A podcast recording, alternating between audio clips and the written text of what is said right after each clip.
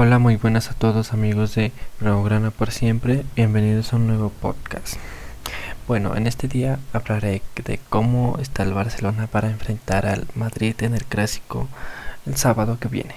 Bueno, este Barcelona creo que llega más en buena forma porque el Madrid llega de una derrota en Champions y creo que eso el Barcelona lo va a motivar más a buscar la victoria este sábado. Pero eso sí, el Barcelona no se tiene que confiar y salir perdiendo.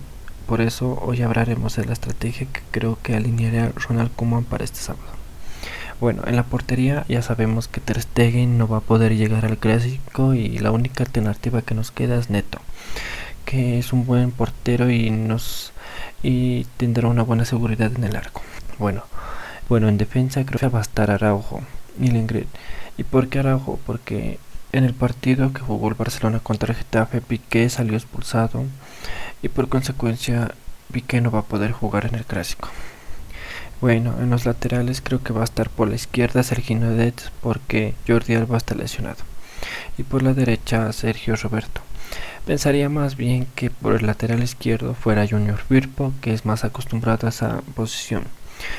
Pero por, por otro lado, Serginho es, es más lateral derecho. Pero Junior Firpo no ha jugado mucho esta temporada y, creo que mejor coloque a Serginho Dez en esa posición. Centrales. es seguro que va a estar Sergio Busquets y De Jong porque Pjanic no lo va a hacer, pues después él va a ingresar en la segunda parte, pero lo dudo mucho con el bajo rendimiento que presentó con, en el partido contra Barros por la Champions. En la ofensiva creo que por el extremo izquierdo va a estar Ansu Fati. Por detrás del delantero va a estar Felipe Coutinho, que lleva una gran temporada. Por la banda derecha espero que Ronald Koeman ya no alinee a Griezmann porque esa no es su posición y, Griezmann no está en su mejor momento. Y espero que alinee uno de dos, a Dembélé, que en esa posición ya sabemos de lo que es capaz y eso se notó en el partido de Champions que hizo una asistencia a Pedri e hizo un gol. O por otra parte Trincao que puede explotar su gran velocidad que posee y hacer estragos en esa banda derecha pues el delantero centro ya sabemos quién va a ser.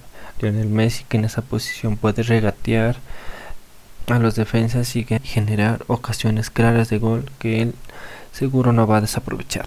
Pues eso fue todo, gracias por escucharme, no se olviden de entrar a mi blog donde encontrarán mucha más información. Nos vemos en la próxima, chao chao.